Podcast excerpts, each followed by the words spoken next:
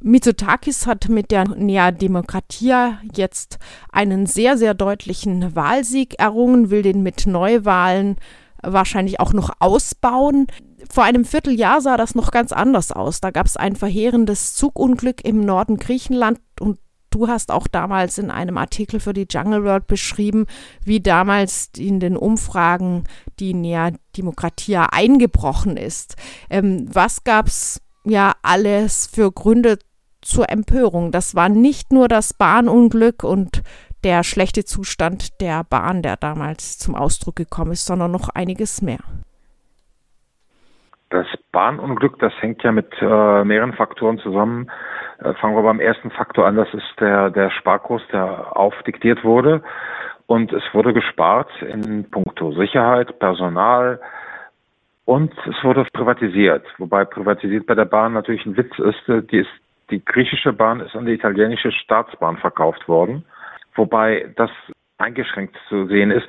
Der Betrieb der Bahnen ist an die italienischen Staatsbahnen verkauft worden. Der Unterhalt der, der Bahnstrecken blieb beim griechischen Staat in einer dann, äh, man kann schon sagen, zerschlagenen Bahngesellschaft, die dann auch noch unter Personalabbau litt.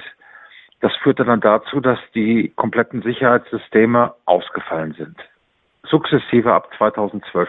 Man wollte neue schaffen, die sind noch nicht fertig, auch heute noch nicht. Man hat die, die Strecke zweigleisig ausgebaut, Hochgeschwindigkeitszüge draufgesetzt, obwohl es keine Signalanlagen gab, was in einigen Orten in Griechenland zu witzigen Situationen führt, dass wenn die Bahnschranke runtergeht, die Autos fahren und wenn die Bahnschranke raufgeht, alle anhalten, alle der Ortskündigen, weil nämlich dann das, der Zug durchfährt. Es gibt Orte in Nordgriechenland, wo die, die Bürger des Dorfes sich einen Security-Mitarbeiter angeheuert haben, damit er die Bahnstrecke überwacht, damit er Bescheid sagt, wann ein Zug kommt und wann kein Zug kommt. Das sind Sachen, das glaubt man gar nicht, dass das im Jahr 2023 gibt. Das ist Punkt eins. Also man hat für Profite Menschenleben riskiert. Man hat gleichzeitig nicht die Infrastruktur ausgebaut, obwohl man es könnte. Stichwort, obwohl man es könnte. Man hat nämlich Milliarden in die Rüstung gesteckt. Also Griechenland hat sich in den letzten drei, vier Jahren aufgerüstet äh, wie sonst noch irgendetwas. Da werden Fregatten gekauft, da werden äh, modernste Kampfflugzeuge Rafale gekauft, da ist jetzt von F-35 äh, die Rede. Das sind Milliardensummen, die da ausgegeben werden. Wofür? um gegen den NATO-Partner Türkei gerüstet zu sein. Das, das muss man sich mal auf der Zunge zergehen lassen. Also Griechenland wird vom NATO-Partner Türkei bedroht und der NATO-Partner Türkei fühlt sich von Griechenland bedroht und beide rüsten gegeneinander wett. Das ist etwas, was wir irgendwann mal begreifen müssen, was da auch es gibt ja nichts, nichts nicht nachhaltigeres als äh, Waffentechnik, äh, was da auch an Umweltzerstörung und sonstigen betrieben wird, allein damit diese Waffenindustrie dort ihr Geld verdient. Das waren Kritikpunkte gegen Mitsotakis. Da die, sind die Menschen für auf die Straße gegangen, haben das auch herausgeschrien. Der Fehler war allerdings, dass die Vorgängerregierung von Mitsotakis die Bahn privatisiert hat, in dem Sinne nicht gesagt hat, war Syriza. Unter der Vorgängerregierung sind die Signalanlagen zusammengebrochen. Und insofern haben wir jetzt hier das Paradoxon, dass die Wähler nicht die amtierende, sondern die Vorgängerregierung mit bestraft haben für den Zustand des Landes. Was natürlich damit zusammenhängt, dass Syriza 2015 antrat, um halt all dies, diesen Sparkurs, diesen Rüstungswahnsinn und so weiter zu beenden, aber nicht in der Lage war, das zu vermitteln oder auch nicht willens ist, das zu vermitteln, dass man das wirklich auch machen kann. Und solange es bei den Versprechungen bleibt und also nichts dahinter steckt, hat dann jemand wie Mitsotakis, der auch die Medien weitgehend, ich sag mal so, in der Hand hat, ich werde das ein bisschen auch erläutern, wie ich das meine, hat er die besseren Karten. Denn wir haben es auch in der Wahl der Türkei gesehen, dass derjenige, der in den Medien dauernd präsent ist, Selbstläufer bei den Wahlen ist. Erdogan hat äh, eine hohe Medienpräsenz gehabt. Das ist in Griechenland nicht anders. In Griechenland, wenn man die Fernsehnachrichten anhat, 50 Prozent der Fernsehnachrichten sind Berichte über die Regierung. Das ist dann die Näherdemokratie. Und dann bei jedem Politikbericht ist die Näherdemokratie vertreten, die anderen Parteien aber nicht oder zumindest nicht in dem Maße, in dem sie prozentual im Parlament gewählt waren. Und das schlägt sich irgendwann mal dann auch in den Wahlergebnissen nieder. Egal wie, wie wütend die Menschen sind, sie sehen dann halt in diesem Autokraten die Stabilität in unsicheren Zeiten. Sie sehen in einer vollkommen planlosen, zerstrittenen, nicht konsequenten Opposition, die sich auch von linken Werten verabschiedet hat, keine Alternative und dann wählen sie halt zu so einer großen Menge denjenigen, den sie eigentlich den Teufel schicken wollten. Ja, damit hast du jetzt schon so ziemlich meine nächste Frage beantwortet, wie es nämlich dann doch zu diesem Umschwung kam nach anfänglicher Wut nach dem Bahnunglück, dass jetzt die Nea Demokratie ja doch so hoch gewonnen hat. Vielleicht kannst du trotzdem noch so ein bisschen auseinandernehmen. Auch das hast du teilweise schon angedeutet. Wofür ist Syriza noch verantwortlich, die ja nicht nur vermittelt haben, dass es möglich wäre, Widerstand gegen die auferlegten Sparmaßnahmen zu leisten, sondern sich dem dann an einem bestimmten Punkt auch sehr, sehr fähig gebeugt haben und die Austeritätspolitik ähm, sehr durchgezogen haben. Und äh, wo hat Mitsotakis, wo hat die Nea Demokratia dann ähm, noch der, gerade vielleicht, wenn wir darauf besonders schauen, der Wirtschaftspolitik in Griechenland ihren Stempel aufgedrückt? Also welchen Anteil hat sie an der aktuellen Misere? Also da müssen wir es sogar dreigleisig sehen. Also nehmen wir den, den, ersten Punkt, der auch in Deutschland sehr aktuell ist. Wir streiten uns über ein Heizgesetz, wir streiten uns über die Energiewende. Die Energiewende, das ist was, was der Mitsotakis tatsächlich geschafft hat. Allerdings nicht auf eine Art und Weise, die den meisten Leuten gefallen würde. Er hat äh, im gesamten Land Windkraftanlagen installiert oder installieren lassen. Er hat das als Geschäftsmodell für die heimische Industrie oder die heimische Großindustrie mit eingebracht. Er hat in intensiven Programmen, die sich andauernd erneuern, gibt er dann den Bürgern Anreize und Prämien. Sprich, äh, man kann einen neuen Kühlschrank kaufen oder bekommt einen großen Anteil des Kaufpreises vom neuen Kühlschrank, wenn man nach dem Muster der Abwrackprämie den alten Kühlschrank wegschmeißt. Das ist an äh, Einkommenskriterien gebunden. Das heißt, das, das betrifft dann meistens nur niedrigere Einkommen. Wobei man aber beachten muss, wenn man die familiären Bindungen besser sind als in Deutschland, dass also auch Cousins und Cousinen und auch Cousinen zweiten Grades zur Familie gehören, dass de facto jede Familie irgendjemanden hat, der einen Kühlschrank gesponsert bekam von Mitsotakis. Oder jede Familie hat einen, der äh, mit diesen, äh, sag mal, also man kann schon sagen, Essensgutscheinen im, im Supermarkt einkaufen geht.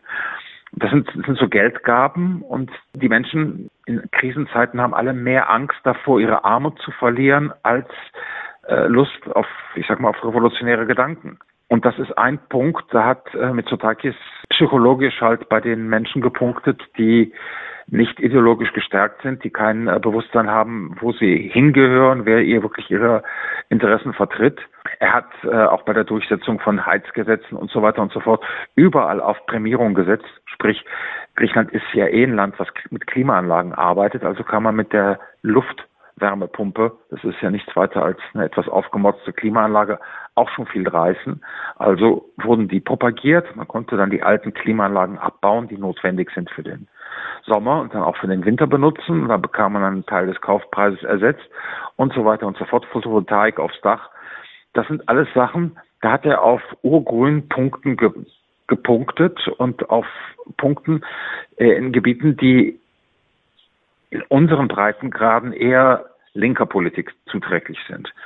Dagegen hat Syriza zu stur opponiert und keine Lösung aufgesetzt. Das sind marginale Fehler, aber das sind Fehler. Syriza 2015 war zusammen mit den Grünen am Start und Syriza 2023, da ist nichts Grünes mehr da. Das ist also äh, Punkt eins. Punkt zwei, diese Geldgaben, die schaffen Abhängigkeiten. Die sind natürlich auf Pump oder mit äh, europäischen Programmen. Da ist auch ein Ablaufdatum schon absehbar, weil die EU schon gesagt hat, das muss alles bis Ende 2023 enden. Aber die Menschen haben diesen Schock noch nicht so stark erlebt wie hier in Deutschland, wobei sie schon auf sehr ärmerem Niveau lebten.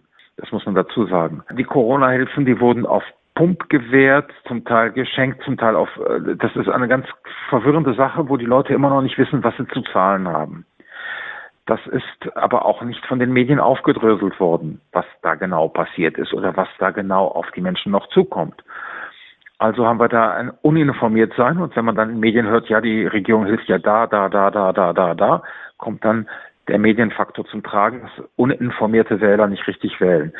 Und der dritte Punkt, das ist meiner Meinung nach der schlimmere Punkt, ist, Syriza 2015 ist mit einer linken Agenda angetreten, hat sich dann mit einer rechtspopulistischen Partei verbrüdert, deren Aussagen mit der AfD in Deutschland ziemlich deckungsgleich sind. Ich glaube, das wäre in Deutschland von vornherein schon Unding. Dann äh, Syriza 2023 hat Menschen rekrutiert, die für rechte Politik im Parlament gestanden haben hat keine Berührungsängste gehabt, auf der Ebene von Gewerkschaften sich zusammen Neonazis als Gewerkschaftern ablichten zu lassen. Hat keine Probleme, sich einen erklärten Antikommunisten und äh, Weltkriegsrelativierer ins Boot zu holen für die Wahlkampfplanung. Das ist ein ganz aktuelles Thema jetzt. Wir haben einen Herrn Maransevis, das ist ein Universitätsprofessor, der uns erklärt, dass der Widerstand der Linken im Zweiten Weltkrieg ein wahnsinniger Fehler war. Man hätte nicht gegen die Nazitruppen Widerstand leisten müssen. Das ist ein Fehler von den Griechen gewesen, dass man das gemacht hat. Also die Partisanen sind schuld, dass es den Bürgerkrieg danach gab und weil sie ja diese Schuld auf sich geladen haben, auch schuld daran, dass die Kollaborateure der Nazis in den Ende der 40er und Anfang der 50er Jahre alle wieder auf Posten kamen. Und so ein Menschen holt sich eine linke Partei ins Strategieplanungsteam oder eine Partei, die sich links nennt. Ich habe dann schon vollkommen den Kompass verloren und weiß nicht, ob ich das noch als links bezeichnen darf, weil die sich selbst als Linke bezeichnen. Ich habe noch ein weiteres Beispiel. Also wir haben die, das Flüchtlingsabkommen der EU mit der Türkei. Das ist von Syriza unterzeichnet worden. Die Nährdemokratie zieht jetzt einen Riesengrenzzaun an, an der Landgrenze. Also das heißt, die Menschen kommen dann nicht mehr über die Landgrenze oder sie kommen, wie wir das jetzt vor zwei Tagen erfahren haben, geschleust durch griechische Polizisten, nämlich fünf aufgeflogen, die sich da sehr viel Geld verdient haben. Und sie müssen ertrinken oder das Ertrinken riskieren. Es gibt Pushbacks und äh, gegen diese Politik hat Syriza gesagt, ja, wir sind ja gegen die Förderung des Grenzzauns, aber wenn er da ist, werden wir nicht abreißen. Das ist nicht emanzipierte linke Politik, das fehlt. Da fehlt die Achtung der Menschenrechte. Dann äh, haben wir eine linke Partei, die nach den Wahlen, die sie mit 20 Prozent Abstand verloren hat, zentrale Politikbüro einberuft für eine Sitzung. Die Menschen, es wurde im Fernsehen übertragen, haben also alle Delegierten ungefähr anderthalb Stunden gewartet, bis Tsipras kam. Tsipras kam, redete und sagte danach, ja, und jetzt redet aber keiner mehr, jetzt hören wir auf zu reden, jetzt fangen wir an zu arbeiten. Da fehlt vollkommen der, der kollektive Gedanke. Es gab einen Antrag von der parteiinternen Opposition, wir müssen diskutieren, wurde abgeschmettert. Das ist eine, eine Ein-Personen-Partei, die mit dem Team um diese Person äh, sagt, sie wäre links. Und das ist leider keine Wahlalternative für die Menschen in Griechenland wer ja gewonnen hat, wenn auch auf niedrigem Niveau, aber im Vergleich zu den letzten Wahlen ist die sozialdemokratische PASOK, die zu Zeiten des Wahlerfolgs von Syriza, so wie ich es verstanden habe, auch eher als zu wenig sozial galt. Hat die sich ein bisschen gemausert? Kann das zu einer Alternative wieder werden oder siehst du irgendwelche anderen in der Parteienlandschaft? Die PASOK, die ist 1981 mit dem Namen sozialistisch gestartet und ist tief in der Sozialdemokratie angekommen. Die führt einen soliden Wahlkampf. Die nimmt ursozialdemokratische Themen. Ihr Parteichef ist, ist kein Charismatiker. Das ist, sag mal, nicht so ein populistisch begnadeter Redner. Das ist ein Pragmatiker, der ich sag mal, gut mit dem, dem Image des, des lieben Schwiegersohns durchkommt bei allen oder des, des lieben Kumpels, den man dem gerne haben will oder auch wenn man ihm nicht ideologisch zustimmt, den man sympathisch finden kann. Und die spielt das gut aus und wir könnten durchaus erleben, dass ich bin kein Prophet, aber wir könnten durchaus erleben, dass die äh, PASOK de Syriza den Rang abläuft und zwar sehr kurzfristig schon diese sechs Prozent, die da noch dazwischen kleben, das ist nicht besonders viel. Denn beide Parteien, Syriza und PASOK, bedienen das gleiche Spektrum. Und in dem Punkt ist die PASOK momentan in ihrem Auftreten zumindest konsequenter und stabiler. Wir haben äh, Erfolge gehabt bei der Kommunistischen Partei. Die hat äh, nämlich auch zugelegt. Und die Kommunistische Partei, das ist äh, eine große Kraft bei den Gewerkschaften und im Widerstand auf der Straße. Die wirbt darum, dass sie weiter Prozente holt, damit sie praktisch auf der Straße mehr Präsenz zeigen kann und dass sie auch mehr Widerstand leisten kann. Das ist keine Regierungsoption. Wir haben allerdings noch, und das wird jetzt besonders interessant auch für Mitsotakis, wir haben drei von den kleineren Parteien, die, wenn sie ins Parlament kommen, und da können Sie darauf hoffen, äh, die Karten vollkommen neu mischen können. Das ist einmal die Partei von Varoufakis, die sehr stark abgestürzt ist auf 2,6 so und so Prozent, die brauchen also 0,35 Prozent so ungefähr, um ins Parlament zu kommen. Das ist eine 3 Prozent Hürde.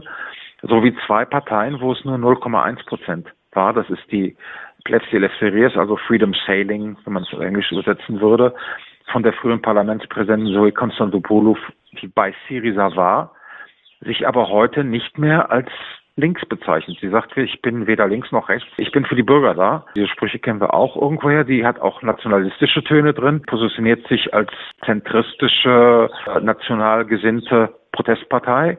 Die hat durchaus Chancen. Sie bekommt auch Zulauf aus den Reihen der Neonazis, die verboten sind. Also Wählerzuwanderung. Das, das kann man sehen, weil die in Foren dazu aufrufen.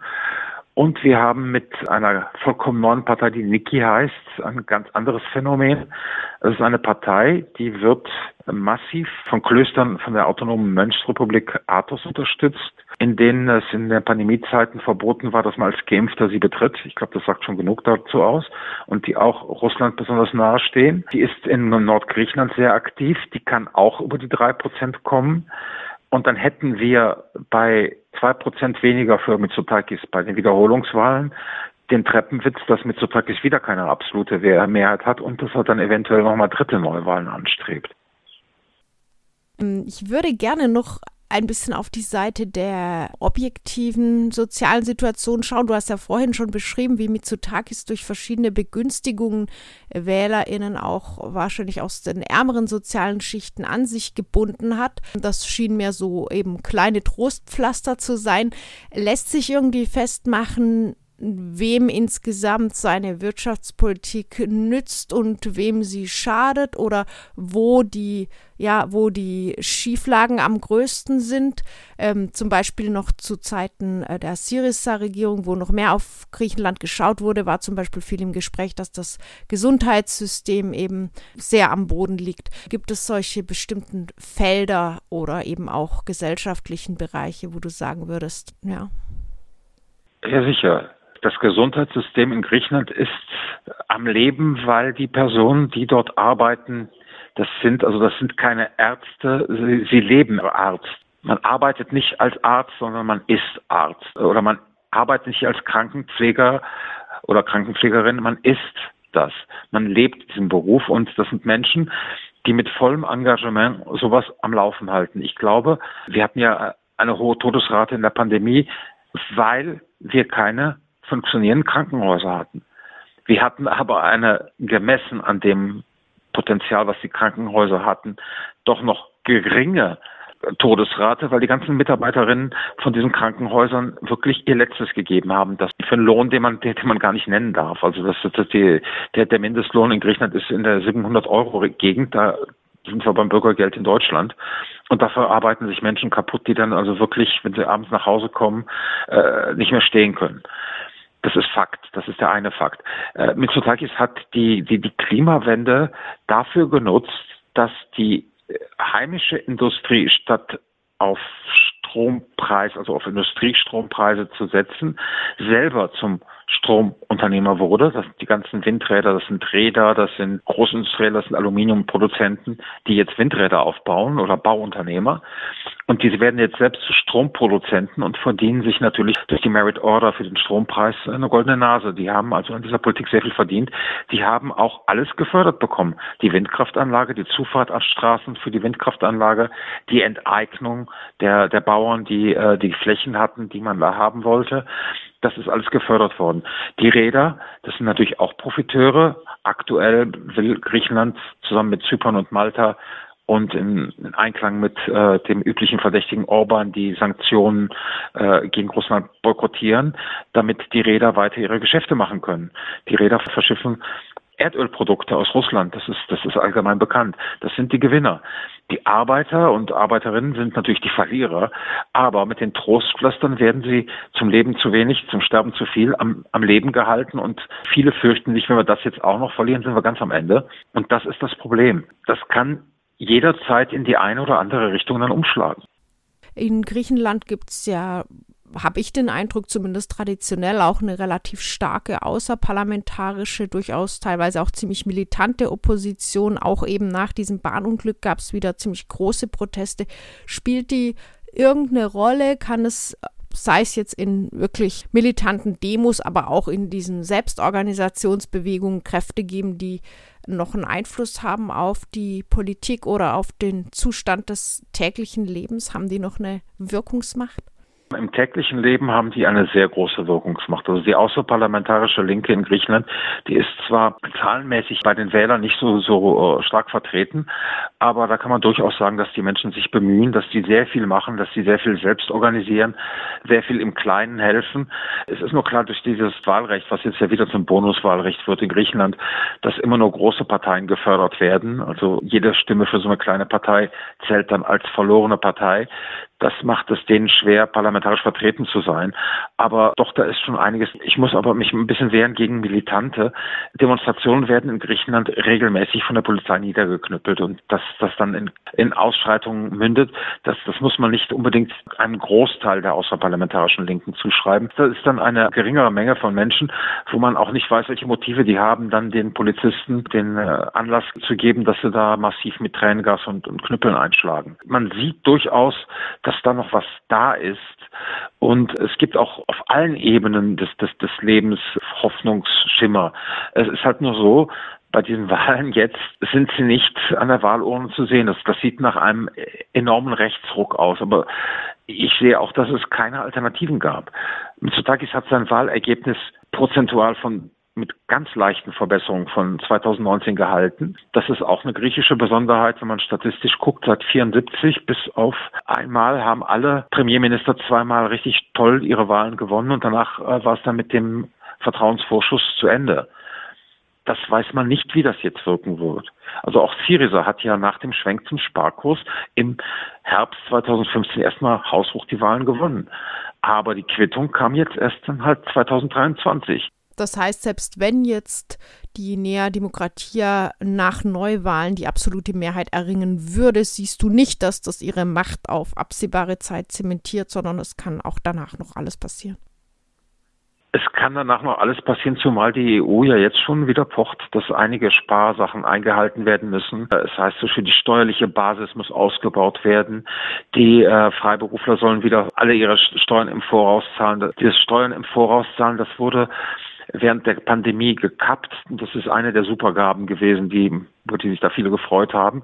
Das heißt, man, man kann ja nicht die, das sind ziemlich hohe Steuern in Griechenland sogar, die Steuern für ein ganzes Jahr im Voraus zahlen, plus eine Abgabe zahlen, dass man Freiberufler ist, plus, plus, plus, plus, plus, plus die Mehrwertsteuer abführen, wenn man noch nicht die Einnahmen kassiert hat.